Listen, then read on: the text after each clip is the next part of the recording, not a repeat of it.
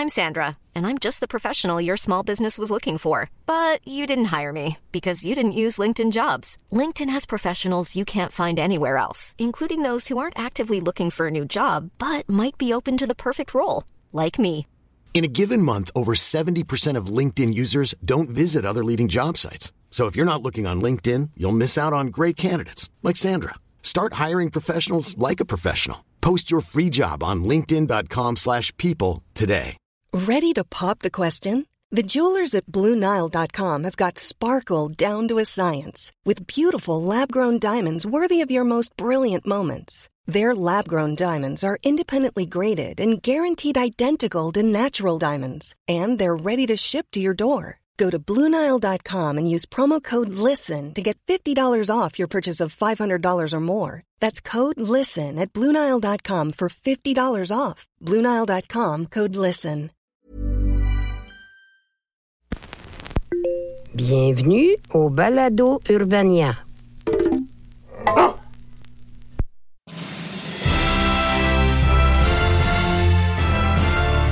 Bonjour, ladies et gentlemen, et bienvenue au pire moment de l'histoire avec Charles Beauchesne. Le podcast historique qui provoque le même effet déconcertant que de regarder une vidéo de fabrication de saucisses pendant que tu manges une saucisse en réalisant c'est quoi le vrai pourcentage d'anus de porc qu'il a là-dedans. Alors, si le jingle euh, vous a pas mis la puce à l'oreille, aujourd'hui, on va jaser du Canada. Ah, le Canada. Si vous êtes surpris, vous auriez raison de l'être, parce que je sais pas si vous êtes comme ça, mais moi, l'histoire du Canada, j'ai tendance à trouver ça légèrement... euh, excessivement plate. En effet, un des commentaires que je reçois souvent entre deux, j'ai appelé mon lapin Hitler et bonjour, je suis comptable agréé, as-tu pensé faire un épisode sur les pires moments des finances?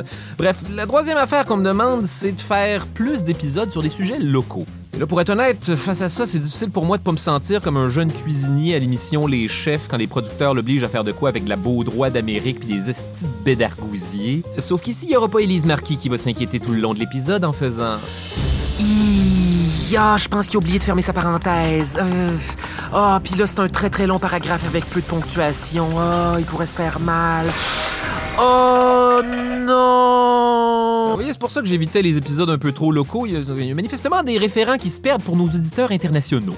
Désolé les Français, parce que oui, les pires moments de l'histoire, c'est rendu international.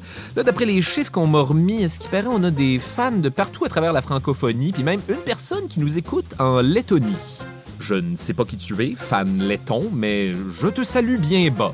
Sois un Québécois en voyage en Lettonie, un Québécois qui a déménagé en Lettonie ou un garde dans une cellule en Lettonie qui écoute des podcasts sur l'ordinateur d'un Québécois avec des problèmes de passeport. Ça sonne moins comme pénis que pénal.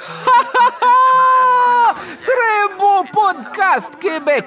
Grande qualité. Pire moment l'histoire. Très drôle façon de parler, Charles Beauchesne. Détail d'orque. Mais enfin, puisque je vous dis que quelqu'un m'a volé mon passeport. Très, très drôle, Québec. Soirée est encore jeune. Très drôle. À semaine prochaine. Imitation Pierre Verville. Fuck top. Donc oui, un sujet local. Mais lequel choisir? On s'entend que l'embarras du choix de récits horribles dont on ne vous a pas parlé dans vos cours d'histoire au secondaire parce qu'on était trop occupés à expliquer la différence entre le Bas-Canada et le Haut-Canada, alors qu'encore à ce jour, même sous la menace, impossible pour moi de vous dire lequel est le Haut-Canada puis lequel est le Bas-Canada. Le Haut-Canada, je pensais que c'était la Toune. On a l'expulsion des Acadiens en 1755, la fois que le gouvernement canadien a renvoyé un bateau rempli de juifs en Allemagne nazie, ou genre l'accord du lac Meach qui semble juste fâcher le monde comme Emmanuel Bilodeau. Mais pourquoi ne pas en profiter pour vous parler de quelque chose qui englobe justement tout le pays? Et pour ça, quoi de mieux que ce qui relie justement le Canada d'un océan à l'autre? Le train. Plus précisément, la construction du Canadian Pacific Railway. Eh bien, titre de l'épisode, comment on se retrouve?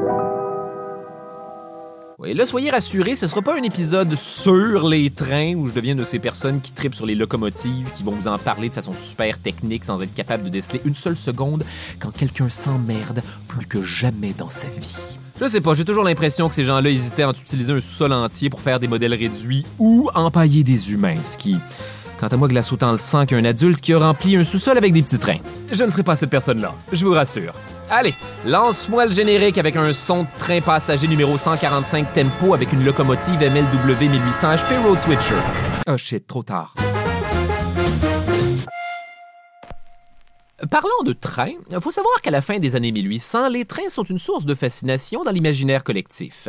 Les gens sont effectivement éblouis par les trains, les voyages en train, les récits de voyages en train, les peintures de train, en tout cas, vous voyez le genre de blaireau. On n'a qu'à penser à des trains célèbres comme l'Orient Express, le Transsibérien ou le petit train qu'une matante bout en train décide de partir dans un mariage avec un abat-jour sur la tête. Oh, misère, ça fait 15 minutes que Francine fait le train toute seule. Quelqu'un devrait embarquer. Mais pas moi. À l'époque, on voit le train comme une façon de changer le monde, de favoriser le développement économique et industriel un peu partout, et ce, au mépris de ce que le train est véritablement. Un moyen de transport où il est difficile de boire un café sans s'ébouillanter les organes génitaux. Contexte historique. En 1867, ceux qu'on appelle les pères de la Confédération se sont rencontrés pour unir les législatures et essentiellement créer le Canada. Ou du moins une espèce de proto-Canada auquel il manque une coupe de morceaux avant de devenir le Megazord. Tout ceci, évidemment, dans des réunions qui devaient être très, très, très, très plates, avant de devenir des minutes du patrimoine très, très, très plates aussi, diffusées jadis entre les émissions d'une télé que nous n'écoutons heureusement plus. Le Dominion du Canada est créé le 1er juillet 1867, regroupant les provinces du Québec, de l'Ontario, du Nouveau-Brunswick et de la Nouvelle-Écosse. Et le premier premier ministre de cette nouvelle start-up se nomme Johnny McDonald. I-I-I-I-O, I guess. Oui, le gars qu'on a enlevé des billets de 10 piastres parce que son héritage était trop gênant. Vous vous doutez qu'il va revenir souvent pendant l'épisode. Détail intéressant. Johnny McDonald est né en Écosse, suite à quoi il va immigrer très très jeune avec ses parents au Canada, plus précisément à Kingston, Ontario. Et par la même occasion, vivre le trauma de passer des paysages verdoyants de l'Écosse à Kingston. Est-ce c'est plate, le Canada? Dans son jeune temps, McDonald devient avocat comme son père, faisant de lui instantanément un antagoniste de Tune des Cowboys fringants avant de s'ouvrir son cabinet à Kingston. Il pratique le droit commercial et se lance dans l'immobilier, question de switcher tout ça à de la spéculation immobilière. Je veux dire, du développement urbain dans les villes de Kingston, mais aussi de Guelph et de Toronto. Ce qui le rend quand même assez puissant et connecté avec les businessmen de l'époque, desquels il n'hésite pas à s'entourer pour prendre un verre après la job. Et parfois sur la job. Parce que oui, notre premier premier ministre a été connu toute sa vie pour avoir euh, le coup de léger. Ah non, Johnny McDonald s'en vient vite. Fais comme si de rien n'était. Hey! Salut les chums, ça va? Oui, oui, et toi, Johnny McDonald, premier premier ministre du Canada, t'aimes le 5 à 7? Toi là, toi là, toi là, je voulais te dire asti que je t'aime. Super!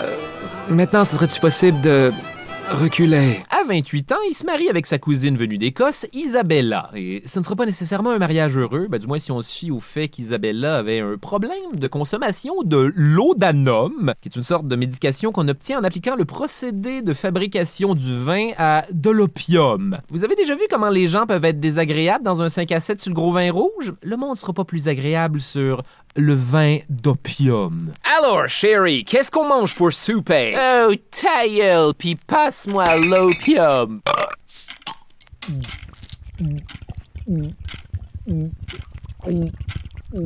Hum, ça a l'air bon, ça. Est-ce que tu me laisses en prendre une petite? Ow. Mais bon, quand il est pas en train de boire ou de donner envie de boire à sa femme, Johnny McDonald se révèle être un politicien puissant grâce à ses liens avec les riches industriels canadiens ainsi qu'à ses talents de négociateur. En effet, on disait que Johnny McDonald était capable de convaincre les pires ennemis de collaborer ensemble sur ses projets, bien sûr. Et Johnny McDonald va pouvoir mettre en œuvre toutes ses aptitudes de maniganceux sur son tout nouveau joujou vraiment cool, un chemin de fer transcanadien. Le projet est donc né quand la Colombie-Britannique a accepté de se joindre à la Confédération canadienne comme province en 1871, à condition d'être lié bien sûr par voie terrestre aux autres provinces de l'Est. Ce qui n'est pas une demande si extravagante que ça quand on sait qu'à l'époque, le trajet de la côte Est jusqu'à l'île de Vancouver prenait environ quatre mois par bateau.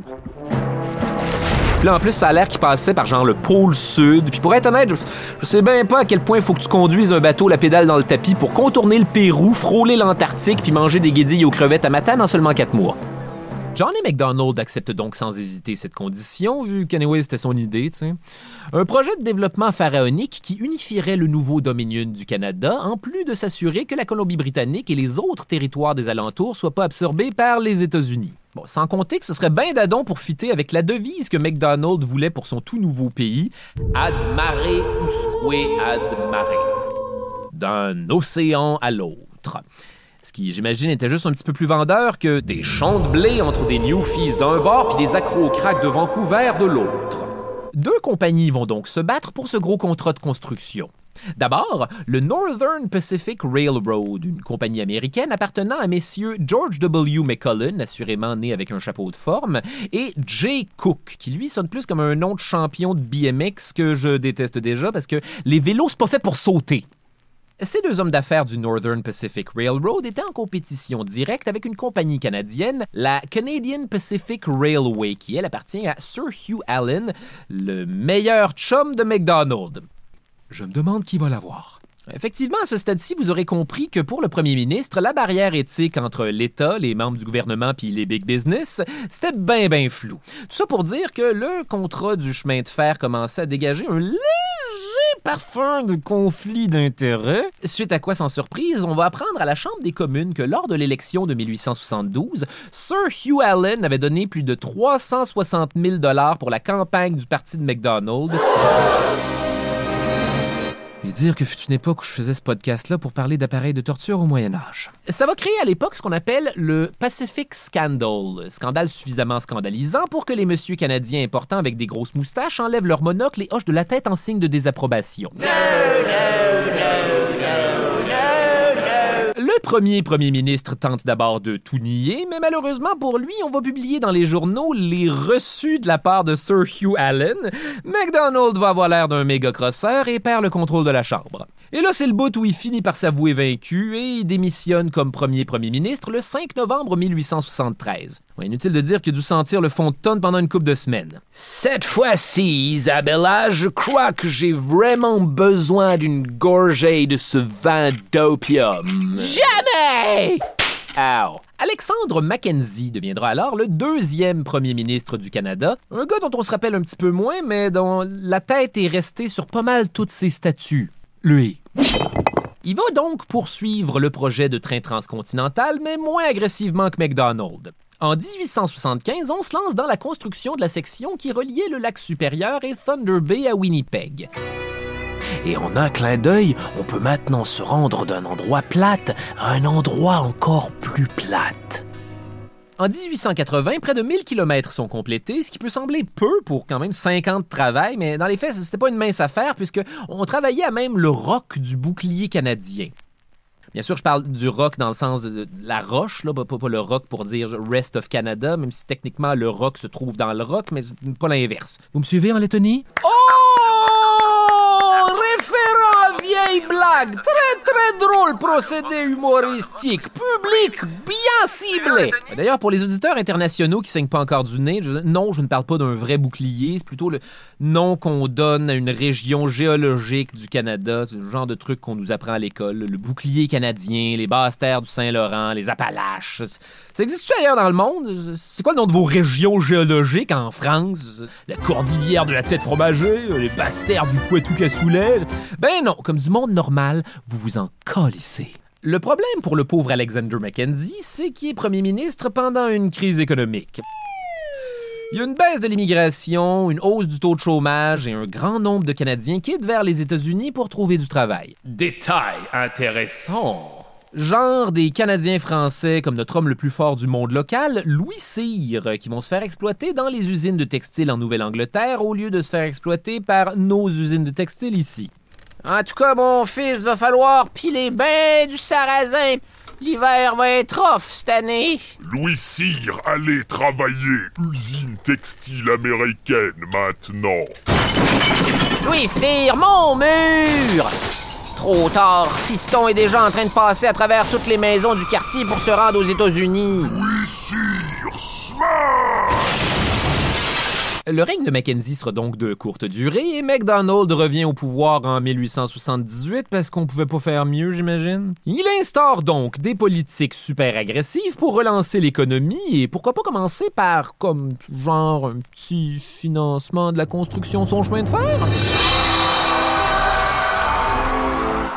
Alors qu'il avait perdu sa job pour avoir donné un gros contrat à Hugh Allen, son chum de la Canadian Pacific Railway, cette fois-ci, on dirait que ça dérange plus personne que McDonald offre à Allen 20 millions de dollars des fonds publics pour la construction du chemin de fer, ainsi que 20 millions d'acres de terrain sur lesquels la compagnie a jamais eu à payer de taxes de propriété. Et pour ceux qui ont eu la chance de se lancer dans l'immobilier, on sait que s'éviter la taxe de bienvenue, c'est un esti de beau cadeau. Pour les autres, je vous souhaite un excellent hot dog au micro-ondes. Puis en plus de tout ça, le McDonald's accorde au Canadian Pacific Railway un contrat pour le monopole du trafic ferroviaire dans l'Ouest pour les 20 prochaines années, fait que ça regarde bien pour le train. On peut même dire que le projet est sur les rails. Mais ne le faisons pas. Malgré tout ça, il faut quand même des investisseurs étrangers pour financer ce grand projet pan-canadien. Pas le choix, la population du Dominion du Canada est à l'époque de seulement 3,5 millions d'habitants, ce qui n'est pas assez pour financer un chemin de fer d'une telle magnitude. C'est probablement à peine juste assez pour financer un panier d'arrangements floraux en fruits qui sont destinés à finir à la poubelle dès que t'as mangé les deux fraises. Je mange pas du cantalou frais coupé, je vais certainement pas me taper celui en tulipe qui sèche au bout d'une brochette. Juste le coût de la section où le train passe à travers les rocheuses est estimé à 60 millions de dollars du 19e siècle. L'époque où tu t'achetais un terrain avec 25 cents. Faut dire qu'ils n'avaient pas non plus choisi le, trajet de train le plus économique en ville, même s'il était évalué que ce serait plus logique et moins coûteux de passer dans le nord de la Saskatchewan pour traverser les Rocheuses par le Yellowhead Pass, un col naturel qui passe à travers les Rocheuses. On va choisir à la place un chemin plus escarpé et beaucoup plus compliqué avec des petites roches qui tombent de la falaise et te forcent à regarder en bas puis avoir le vertige. Oh mon dieu! Au moins haut comme ça, on n'a pas à dealer avec les lions des montagnes. Oh mon dieu! Au moins ça, ça garantit qu'il n'y aura pas un autre prédateur dangereux dans les environs. Oh mon dieu! Comment diable ces grizzlies s'agrippent-ils à la paroi? Chemin qui permet de passer plus près de la frontière des États-Unis, s'assurant ainsi que les chemins de fer américains vont pas essayer d'envahir le territoire parce que c'est exactement ce qu'on est en train de faire. Mais qui va donc construire ce chemin super dangereux? Des Irlandais. Ce serait pas un épisode des pires moments du 19e siècle sans qu'on exploite au moins un petit Irlandais, mais aussi d'autres immigrants d'Europe, des Canadiens français, des anciens marins et des travailleurs chinois. En gros, une ligne complète au bingo des travailleurs à exploiter dans le temps. Ce set de bingo qu'on laisse d'ailleurs dans sa boîte aujourd'hui. Amusez-vous avec celui des Simpsons à la place. Les ouvriers recevaient entre 1 dollar et 2,50 par jour, et après les dépenses comme les vêtements ou la bouffe, ils faisaient en moyenne 16 dollars net après deux mois et demi de travail acharné. Man, 16 piastres, qu'est-ce qu'ils diraient s'ils savaient qu'aujourd'hui c'est le prix d'un latte canne de bonbons? Un classique des fêtes d'ailleurs. Détail dark. Pour les 17 000 travailleurs chinois recrutés spécifiquement pour la construction du chemin de fer, le portrait est peu reluisant. Eux, ils faisaient environ 75 cents par jour et ils devaient tout payer de leur poche, la nourriture, le transport au chantier, les vêtements, les soins de santé. Ils n'avaient même pas le droit d'utiliser les mêmes installations que les autres ouvriers pour manger puis se faire soigner. On leur confiait les jobs les plus dangereuses, comme celle de dynamiter le roc en amenant de la nitro dans les tunnels dans le sens de nitroglycérine, pas genre des DVD du film de Guillaume le Métivier. Je crois que ça aussi c'est dangereux, mais pas dangereux dans le sens du film Les Dangereux de Véronique Cloutier. Oh, film! Stéphane Rousseau, top notch! Mais puisque je vous dis qu'on m'a volé mon passeport! Puis pour l'amour du ciel, écoutez au moins un Xavier Dolan! Moi aimé Xavier Dolan, parlez trop vite! Détail toujours aussi dark. Ceux qui mouraient dans ces accidents de déposer de la nitroglycérine dans un tunnel puis sacrer le camp plus vite, de blessures ou de maladies comme le scorbut, avaient même pas le droit des funérailles. Leurs familles étaient pas compensées, elles étaient même pas avisées de la mort de leurs proches pour la simple raison qu'on enterrait leurs dépouilles directement dans les chantiers du Canadian Pacific. Classy move. À cause de ça, on connaît pas le nombre exact de, travailleurs chinois qui ont péri lors de la construction du chemin de fer, mais on dit qu'il y aurait au moins un quart de travailleurs chinois pour chaque mille du trajet. Bon, évidemment, je sais pas c'est quoi le calcul pour trouver l'équivalent de corps chinois en kilomètres, mais de toute façon, vous comprenez où ça s'en va. Mettons que c'est pas ça qu'on dit aux touristes français qui prennent le train. De toute façon, ils écouteraient pas parce qu'ils seraient trop occupés à s'imaginer qu'ils pourront voir les rocheuses puis le rocher percé dans la même journée, et pourquoi pas quelques coureurs des bois sur des ours polaires. Mais je vous rassure, ce genre d'atrocité arrivait pas que dans les rocheuses. Dans les prairies aussi, c'était de la merde la A lot can happen in the next three years. Like a chatbot may be your new best friend. But what won't change? Needing health insurance. United Healthcare Tri Term Medical Plans are available for these changing times. Underwritten by Golden Rule Insurance Company, they offer budget friendly, flexible coverage for people who are in between jobs or missed open enrollment. The plans last nearly three years in some states, with access to a nationwide network of doctors and hospitals. So, for whatever tomorrow brings, United Healthcare Tri Term Medical Plans may be for you. Learn more at uh1.com. Many of us have those stubborn pounds that seem impossible to lose, no matter how good we eat or how hard we work out. My solution is PlushCare. PlushCare is a leading telehealth provider with doctors who are there for you day and night to partner with you in your weight loss journey. They can prescribe FDA-approved weight loss medications like Wagovi and Zepbound for those who qualify. Plus, they accept most insurance plans. To get started, visit plushcare.com slash weight loss. That's plushcare.com slash weight loss. La construction du chemin de fer va entre autres contribuer à l'anéantissement de la population des bisons dans les prairies en détruisant leur écosystème. Parce qu'on est à l'époque où quelque chose d'aussi fou que l'écosystème des bisons existait encore. Effectivement, si la chasse sportive par les colons blancs et l'industrie de la fourrure avait déjà été un désastre pour les troupeaux, la Canadian Pacific va être le dernier clou dans le cercueil pour ce genre de gros bœuf qui est la plupart du temps une espèce d'épée de Damoclès à voir empaillée au-dessus du foyer de quelqu'un. On dirait toujours que ça va tomber, c'est trop lourd. Oui, puisque le bison était une source essentielle de nourriture pour les Autochtones qui habitaient la région, les conditions de vie de ceux-ci ont commencé à être difficiles dans les plaines. Détail intéressant. Entre 1869 et 1870, dans les prairies, les fermiers et chasseurs de la nation Métis, menés par Louis Riel, s'étaient justement levés dans ce qu'on appelle la rébellion de la rivière Rouge. Ils manifestaient entre autres leur frustration face à leurs conditions de vie et le fait que la compagnie de la baie du Tson avait vendu leur territoire au gouvernement canadien. Territoire qui, techniquement sur papier, appartenait à la compagnie de la baie du Tson, mais dans les faits, c'est surtout que la compagnie de la baie du Tson disait que c'était à eux, ce qui est un petit peu poche pour les Autochtones qui occupent déjà le territoire même si eux diraient que la Terre appartient à personne. Ce qui n'est pas un argument qui fonctionne avec les hommes d'affaires. Et long story short, Louis Riel va être accusé de meurtre, devoir s'exiler au Montana avec sa femme et ses deux enfants, histoire de pas se faire arrêter et exécuter. Oui, je sais que j'en escamote des gros bouts, mais pour la première fois au pire moment de l'histoire, j'ai décidé de passer par-dessus tous les combats, le sang, les meurtres, pour me concentrer sur notre véritable passion, Le train! De retour au Canadian Pacific, dont la construction à travers l'habitat des bisons continue à avoir des répercussions catastrophiques sur les Métis qui sont forcés de se déplacer en Saskatchewan pour survivre. La seule raison valable de se rendre en Saskatchewan, d'ailleurs? Détail très dark et très raciste. Ne pouvant effectivement plus chasser, les Métis tentent leur chance avec l'agriculture pour pas mourir de faim ou des maladies qui pullulent maintenant un petit peu partout dans les prairies. De son côté, la Gendarmerie royale du Canada profite de ce moment de vulnérabilité pour forcer la population autochtone à s'établir dans des réserves que le gouvernement vient de mettre en place. Ouais, parce qu'en 1876, on vient d'adopter une toute nouvelle loi avec un nom très très raciste. Je vous avertis, je vais dire le nom. C'est encore comme ça que ça s'appelle aujourd'hui. La loi sur les Indiens. Donc, surprise en 1885, une nouvelle insurrection des Métis se déclenche, la rébellion du Nord-Ouest. Ça sonnerait bien dans une bouche de feu Serge Bouchard, ça. À sa tête, Louis Riel, repêché d'exil et signé comme agent libre par un autre leader métis, Gabriel Dumont. Et tout ça vient effectivement représenter une pomme de terre brûlante directement dans les mains de McDonald qui veut juste faire un esti train merde.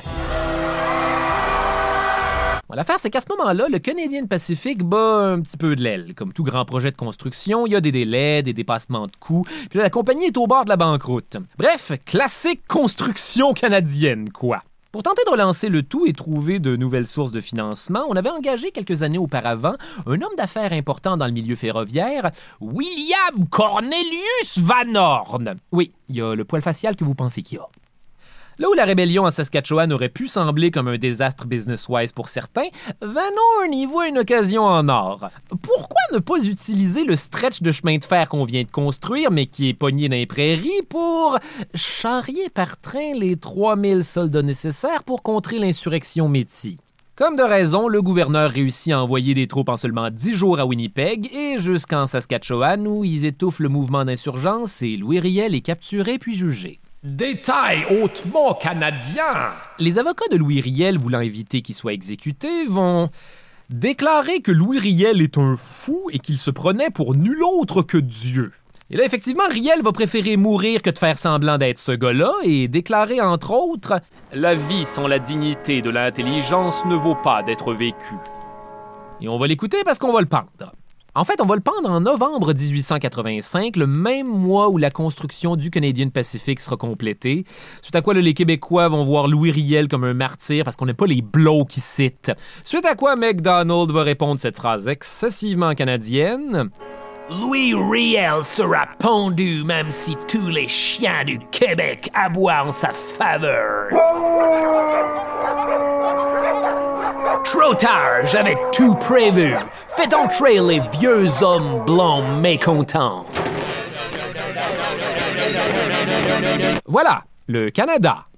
Van Horn le Canadian Pacific dans tout ça? Ben, écoutez, le gouvernement devait se sentir redevable pour le service rendu et slash ou le massacre facilité parce qu'on a décidé d'annuler la dette de la compagnie en plus de leur donner un petit 5 millions de dollars supplémentaires pour terminer la construction ainsi qu'un petit bol de serviettes chaudes roulées pour s'essuyer les mains. Et c'est finalement le 7 novembre 1885 que le dernier clou est planté sur la voie ferrée du Canadian Pacific à Craiglachie. Craiglachie. Craiglachie? Craiglachie? En tout cas, en Colombie-Britannique. Écoutez, c'est un miracle si j'ai réussi à le prononcer de la bonne manière. Détail intéressant. Deux photos ont été prises ce jour-là de Donald Smith, le premier baron de Strathcona, gouverneur de la Compagnie de la baie du directeur du Canadian Pacific et bailleur de fonds important, cognant le dernier clou du chemin de fer. Certains disent qu'il s'agit de quelques-unes des photos les plus importantes de l'histoire canadienne, et sérieusement, c'est comme si plus j'essayais de rendre l'histoire canadienne intéressante, plus ça devenait ennuyeux. C'est Van Horn, le baron de la violence sur rail, qui voulait une cérémonie modeste, parce que malgré avoir vu sa dette annulée et reçu de nombreux millions en bonus d'ailleurs, la compagnie était encore à scène près. Difficile à croire quand on se paye des ouvriers 75 cents par jour, mais bon. Van Horn avait donc organisé une cérémonie minimaliste, une façon fancy de dire cheap, avec en arrière-plan des ouvriers pour la photo, puis quand je dis ouvriers, je parle bien sûr des ouvriers blancs. En fait, on a demandé aux travailleurs chinois de se tenir à l'écart de la photo. C'est pas drôle, mais ce qui m'amuse dans tout ça, c'est qu'on leur a quand même demandé de venir. Et si on allégeait l'atmosphère avec une de ces fameuses anecdotes rigolotes dont on parle tant? Détail phoné. Sans surprise, le riche industriel Donald Smith n'a pas réussi à cogner le clou du premier coup et a eu l'air d'un épais à photo. Reculez, pauvre bougre, et laissez-moi vous montrer comment on cogne un clou. Euh, monsieur, si je puis me permettre, vous tenez le marteau par le mauvais bord et vous vous apprêtez à taper avec le manche, ce qui est une méthode incroyablement contre-intuitive. Je sais, fran- franchement, je, je sais, c'est- c'est un test pour voir si vous suiviez. Et maintenant, il est grand temps de cogner ce clou, comme on dit. Et hop Et c'est comme ça qu'on fait ça, façon Baron Strathcona. Je ne crois pas que le clou est censé plier comme ça. En fait, je suis pratiquement certain que ça créerait un accident ferroviaire catastrophique. Oh, il devait être défectueux. Enlevez-moi ça et amenez-moi un dernier, dernier clou à clouer. Je, je vais voir si je peux payer le photographe pour prendre une autre photo de notre époque où il faut rester immobile pendant 5 heures. Le deuxième essai a été effectivement plus efficace pour le baron, mais on a quand même retiré le clou après la cérémonie et remplacé par un clou bien normal de peur que des estis de losers de chasseurs de trésors canadiens le volent vu sa grande valeur hautement symbolique. Et le clou plié du premier essai, qui à mon avis est un esti bon symbole de toute cette entreprise, va être fondu pour en faire des broches pour les épouses des dirigeants de la compagnie. Dites-moi, Lydia, avez-vous reçu vous aussi de la part de votre mari une broche super laide et lourde? Oui, Bonnie, quand est-ce que nos maris vont comprendre que ça ne remplacera jamais une bonne baise? C'est donc à l'été 1886 que Johnny MacDonald et sa deuxième épouse Agnès embarquent pour leur premier voyage transcanadien à bord du Canadian Pacific. Parce que oui, entre-temps, MacDonald s'est remarié. Disons que le mode de vie vin et opium d'Isabella, c'est euh, contre toute attente mal terminé. Elle est morte, elle est juste morte. Détail phoné! Haha! Lady Agnès, c'est ce qu'on pourrait appeler dans un train un loose cannon. Afin de se désennuyer, elle va premièrement demander aux membres de l'équipage de visiter chaque recoin du train pour voir comment tout ça fonctionnait. Puis elle va même faire une partie du trajet du voyage inaugural directement à bord de la locomotive, en poussant sûrement des leviers puis des boutons aux grandes dames des conducteurs qui maintenant ne pouvaient plus fumer des clopes en pétant. Hey, ça, qu'est-ce que ça fait? Non, non, non, grand Dieu, Lady Agnès, par pitié, ne touchez pas à ce levier! Vous nous tueriez instantanément! Hey, ça, qu'est-ce que ça fait? Oui, ça, vous pouvez l'activer autant que vous voulez. Bon, il semblerait qu'on ait finalement trouvé quelque chose pour l'occuper un moment qui ne peut assurément pas se retourner contre nous. Il paraît qu'elle a tellement joué avec le sifflet du train qu'à un moment donné, Johnny MacDonald lui-même a été obligé d'envoyer un message à la cabine de la locomotive. Lady Agnès, le premier ministre fait dire que. Non, mais c'est pas bientôt fini. Merde, je ne suis pas assez alcoolique pour ignorer un pareil vacarme. Mais croyez-moi quand je vous dis que je suis excessivement alcoolique. Détail de plus en plus phoné. Rendu environ à Banff, en Alberta, histoire de divertir la première dame lors d'un arrêt avec autre chose que le klaxon, mettons, on lui a fait faire le tour du train pour inspecter le reste du rutilant engin. Et bien sûr, Lady Agnès va tomber raide dingue en voyant ce qu'on appelle l'éperon de la locomotive, c'est-à-dire l'espèce de truc pointu en avant de la machine pour tasser les débris sur la voie et ou les animaux sauvages. En anglais, on appelle ça d'ailleurs un cowcatcher. Mais Antidote fait dire que tasse-vache, c'est un faux ami.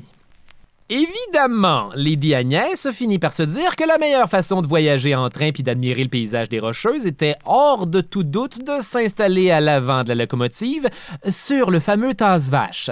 L'ingénieur du train a bien sûr essayé de lui dire Euh, Lady Agnès, ce serait plus dangereux que tout. mais voulait rien savoir. Il s'est donc replié sur le premier ministre en se disant que jamais il laisserait son épouse faire une balade à l'avant du train à l'air libre juste devant l'engin bouillant.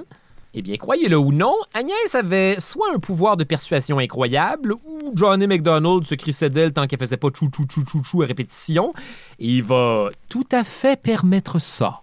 On installe donc la femme du premier ministre à l'avant sur l'éperon de la locomotive, sur une boîte en bois destinée aux chandelles avec le surintendant de l'autre côté parce qu'on jugeait qu'il était de son devoir de pas laisser la première dame seule dans une situation aussi terriblement dangereuse. Et c'est comme ça qu'ils ont traversé les Rocheuses, à travers les montagnes, les falaises escarpées, le vent d'un cheveu avec Lady Agnès qui fait et le surintendant à côté crispé sa locomotive. Pendant plusieurs jours. Et lorsqu'ils vont traverser la vallée du fleuve Fraser et rencontrer un troupeau de cochons sauvages, vous pouvez être certain que le terme tasse-vache, c'est juste une suggestion parmi plusieurs affaires à tasser.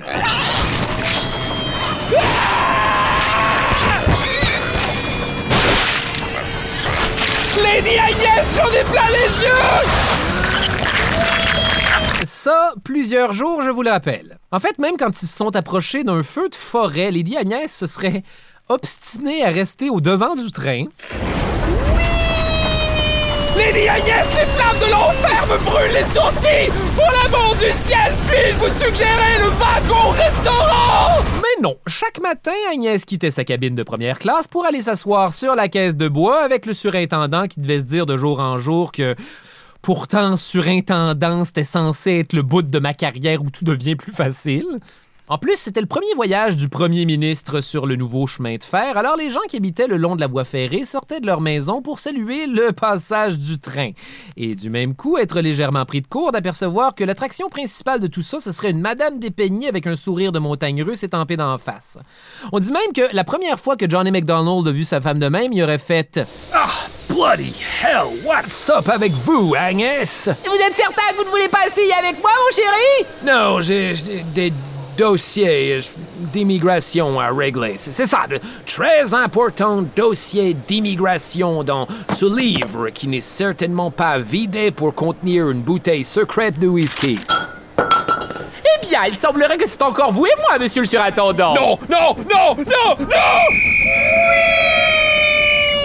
Détail dark, parce qu'on peut pas juste rester phoné. Effectivement, l'histoire du Canadian Pacific Railway ne s'arrête pas à la madame un peu cocoon qui se paye une ride dans la caisse de chandelle la plus rapide du monde.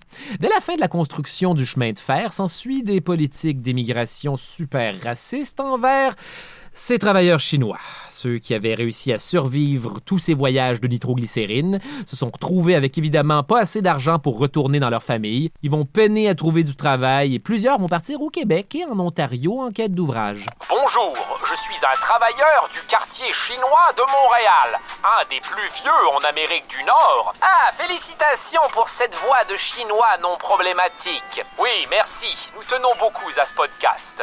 Oh! Très drôle pas faire accent problématique. Very woke, Hollywood, baby. Le fin mot de l'histoire avec un grand H. Si la construction du Canadian Pacific est aujourd'hui reconnue comme une des affaires les plus nice de l'histoire du Canada, c'est que ça arrangeait bien du monde qu'on se souvienne de ça comme ça. Grâce aux magouilles avec le gouvernement et à la spéculation immobilière, le Canadian Pacific Railway était aussi propriétaire de terrains dans les grands centres qui venaient d'être créés grâce aux trains, notamment Winnipeg, Calgary et Vancouver. On y faisait construire des hôtels, des restaurants et tout ce qu'il faut pour accueillir les voyageurs. Commencez-vous à comprendre? Tu prenais donc le train Canadian Pacific pour aller dans une destination Canadian Pacific, manger au resto Canadian Pacific dormir dans un hôtel du Canadian Pacific pour voler des petits shampoings du Canadian Pacific. Un des hôtels célèbres du Canadian Pacific, c'est le fameux Château Frontenac, ben coudon, où il faisait bon de se prendre en photo avant de, de débourser que 28 dollars pour un gin tonic au bar. Comment vous faites pour justifier ça? Il y a que deux ingrédients dans un gin tonic. Ah, on m'annonce à l'oreille qu'il y aurait une tranche de lime aussi. Et encore aujourd'hui, la compagnie profite des avantages qui leur ont été accordés au moment de la fondation du chemin de fer. Jusqu'à la Première Guerre mondiale, le Canadian Pacific sera la seule façon de traverser le pays de bord en bord et disons qu'il en a bénéficié grandement parce que pendant des décennies, la Canadian Pacific sera la compagnie la plus puissante du Canada. Est-ce que c'est louche? Ben oui, évidemment. Il faut croire que les pires moments de l'histoire canadienne, c'est vraiment la plupart du temps des affaires de collusion. En fait, on fait tout le temps ça. C'est pour ça que Marie-Maud Denis a de la job. Bon, sur quoi d'autre je pourrais conclure à cette heure? Ah oui! Depuis le temps, la réputation de Johnny McDonald a légèrement perdu de son lustre. En plus de tous les scandales liés au Canadian Pacific Railway, on sait entre autres que c'est à lui qu'on doit plusieurs des lois les plus racistes envers plein de communautés, en plus d'avoir créé le système des pensionnats autochtones sur lesquels je ferai jamais un épisode parce que ce serait de super mauvais goût de faire de l'humour avec cette histoire-là. Voilà, faut croire que peu importe à quel point l'histoire canadienne est plate, c'est quand même Johnny McDonald qui atteint ma limite. Quelle étrange relation. En tout cas, pas étonnant qu'on l'ait retiré de la monnaie puis que ses têtes de statue servent sûrement de presse-papier à un quelconque anarcho-punk. Quand même assez drôle parce que qu'est-ce qu'un anarcho-punk va faire d'un presse-papier? Tenir son pote? Bref, toute cette histoire-là, dans le fond, c'est un projet capitaliste de chemin de fer appartenant à une entreprise privée avec la collusion puis l'État qui pige à même les fonds des contribuables, qui ruine les écosystèmes sans retombée économique pour la population, construit par des travailleurs immigrants exploités à mort sur des territoires arrachés aux Autochtones avant de se débarrasser d'eux dans des réserves et des pensionnats pour assassiner leur identité et leur culture. Voilà, le Canada. Je m'appelle Charles Beauchesne et le cauchemar se poursuit dans un prochain épisode. Les pires moments de l'histoire avec Charles Beauchesne est une idée originale de Charles Beauchesne. Au texte et à la recherche, Charles Beauchesne, Audrey Rousseau et François de Grandpré. À la réalisation, Alexandre Gauthier. Au montage, Alexandre Sarkis. À la prise de son, Vincent Cardinal. Consultante, Barbara Judith Caron. À la production, Mylène Fraser. Producteur exécutif, Raphaël Huismans et Philippe Lamar. Les pires moments de l'histoire avec Charles Beauchesne est une production d'Urbania. C'était un balado Urbania. Abonnez-vous donc.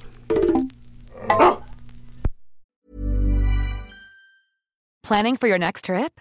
Elevate your travel style with Quince. Quince has all the jet setting essentials you'll want for your next getaway, like European linen, premium luggage options, buttery soft Italian leather bags, and so much more. And is all priced at 50 to 80% less than similar brands. Plus, Quince only works with factories that use safe and ethical manufacturing practices. Pack your bags with high-quality essentials you'll be wearing for vacations to come with Quince. Go to quince.com slash pack for free shipping and 365-day returns.